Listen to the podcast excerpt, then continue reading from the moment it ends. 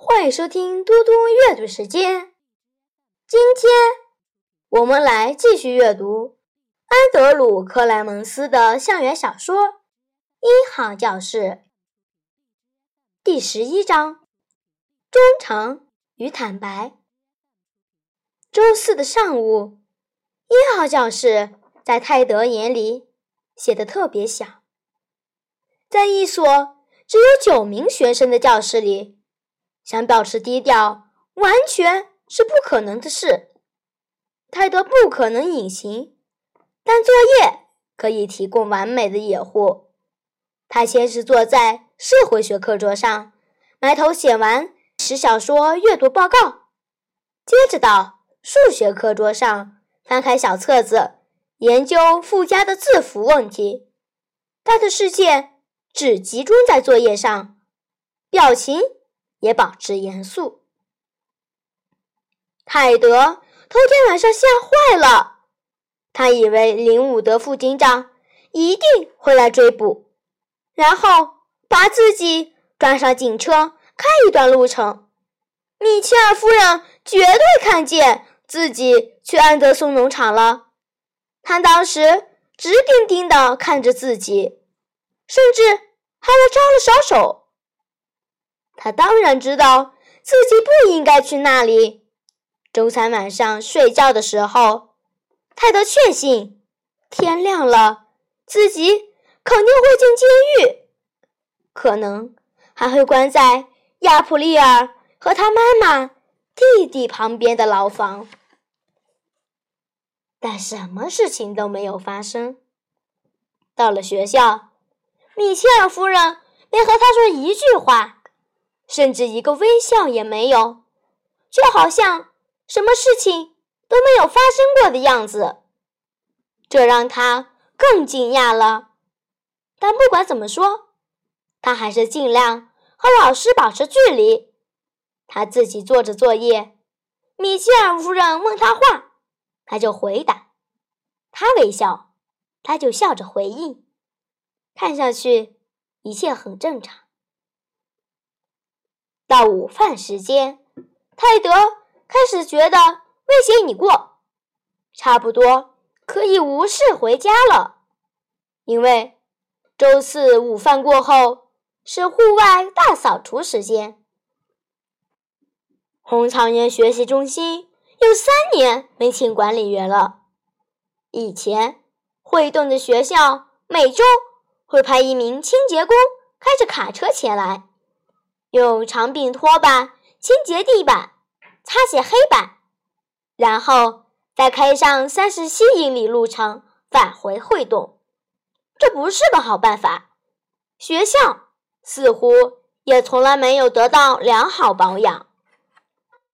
后来，米切尔夫人读到一篇文章，说日本乡村的老师和学生自己照顾学校的里里外外。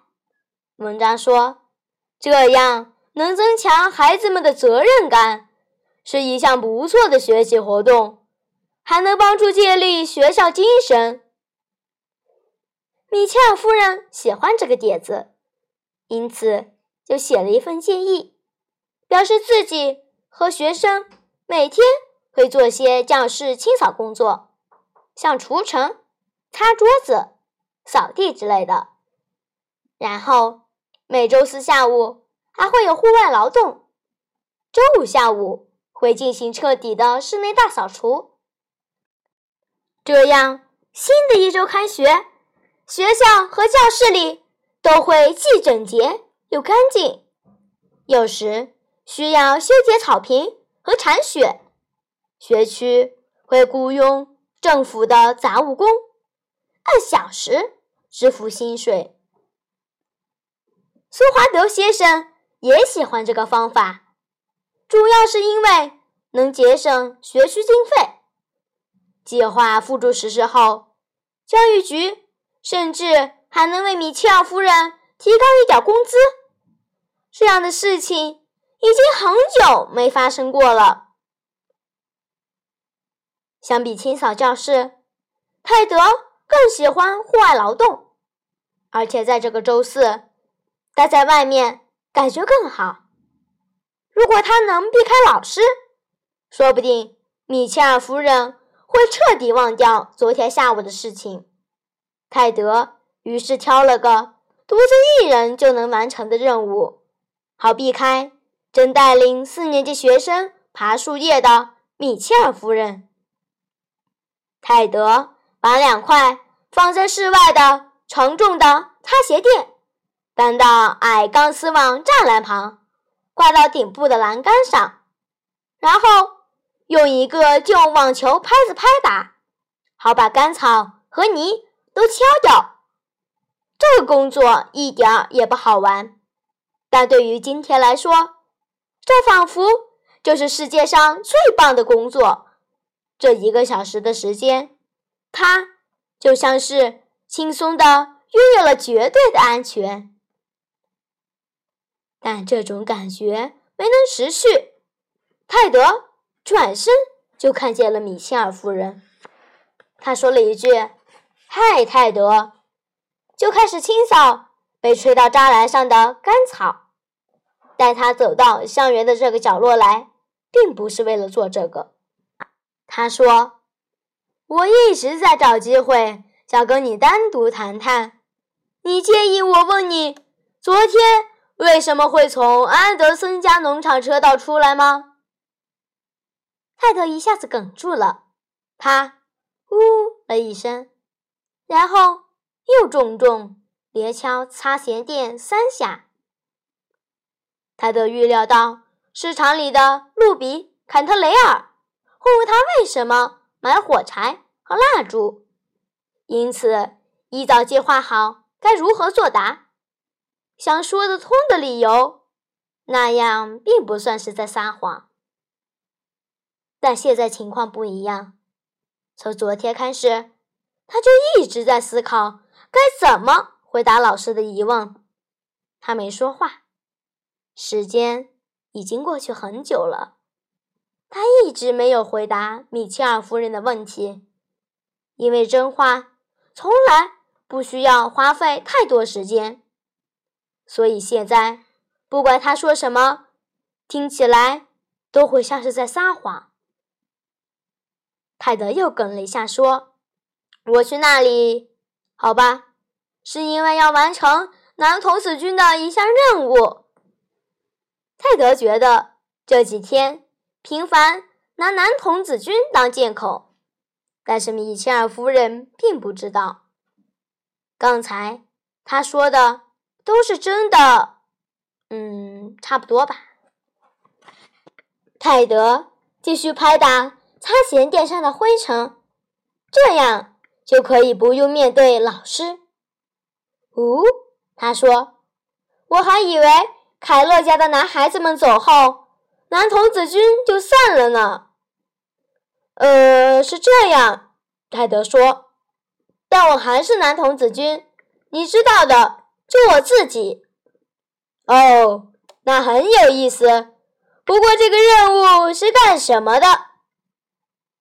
泰德第三次哽住了。如果把实情告诉老师，那他就违背了对亚普利尔和他妈妈许下的承诺。可如果撒谎，那得是一个天大的谎言，才能让米切尔夫人远离这件事。泰德感觉糟透了，他从没想过撒谎，不管是大是小。米切尔夫人能看出泰德很沮丧，他现在正两只手紧紧抓住网球拍，拼命拍打擦鞋垫。泰德心想：“我不能对米切尔夫人撒谎，但我也承诺过不会告密，我发过誓的。”我必须信守诺言。在这个压力时刻，网球拍还挥舞在空中。泰德明白了誓言的力量有多么强大。誓言会控制住所有的人，不光是对自己来说，甚至包括老师。他停止拍打，转身面对米切尔夫人，直视她的双眼。他想要知道老师知道自己说的是真话。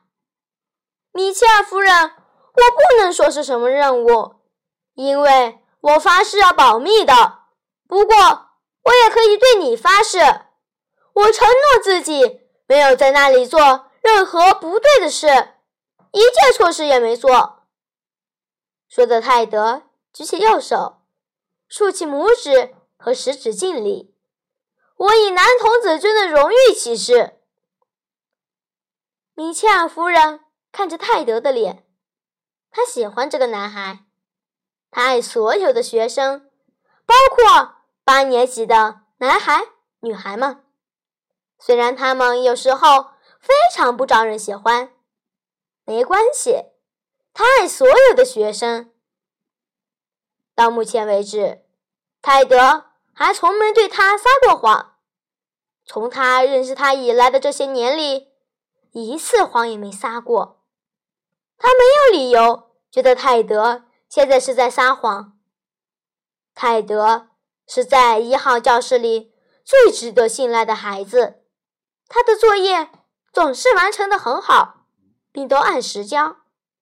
他会为了考试加油，也喜欢课外阅读。每天早上。他还会将报纸送到自己的前门廊上，从不落下一次。但还是有什么事情不对劲儿，这让米切尔夫人感觉不安。如果不了解更多信息，他就不能相信这个誓言。米切尔夫人问：“那座农场没有竖起不得擅闯的牌子吗？”因为如果是那样，那他。就能让泰德远离那里，以免违反法律了。因为男童子军必须守法。他的儿子以前也是男童子军。泰德摇头，不，完全没有。米切尔夫人回想起在美洲观察上读到过，因为在大平原上荒废的房产太多，银行。早已放弃树立不得擅闯的标牌了，这样有利于节省开支。他于是说：“泰德，我知道你是个好孩子，但我不想你在那里碰到麻烦，仅此而已。”泰德说：“哦，不会的，真的。”他感觉自己像是钓上了一条鱼，但还没拉上独木舟。因为一旦米切尔夫人打电话请林伍德副警长开车去安德森家巡逻一番，他所谓的任务也就无法继续了。这时，泰德明白了该怎么做。他说：“米切尔夫人，如果你承诺完全保守秘密，那我就可以告诉你关于我的任务。”现在是米切尔夫人进退两难了。她看着泰德的脸，看得出男孩有多信赖自己，而且也明白了自己的答案会有多么重要的意义。如果拒绝承诺，泰德还会信任他吗？可一旦发了誓，如果泰德说出一些糟糕的事情呢？那时该怎么办？如果自己违背誓言，后果将很糟糕。但是泰德刚刚不是发誓说自己没做任何坏事吗？一个执教十八年的老师是很善于评断学生性格的，所以米切尔夫人伸出手，她说。你刚刚许诺自己没有做任何错事。如果你说的是真话，那我也发誓不会把你的任务告诉任何人。这样公平了吧？泰德说了句“忠诚与坦白”，然后就握住米切尔夫人的手。如果泰德和米切尔夫人了解到自己刚达成的伙伴关系，会变得多么复杂？那他们绝对不会握手。但事情就是发生了，因为一诺千金。谢谢大家，我们下次再见。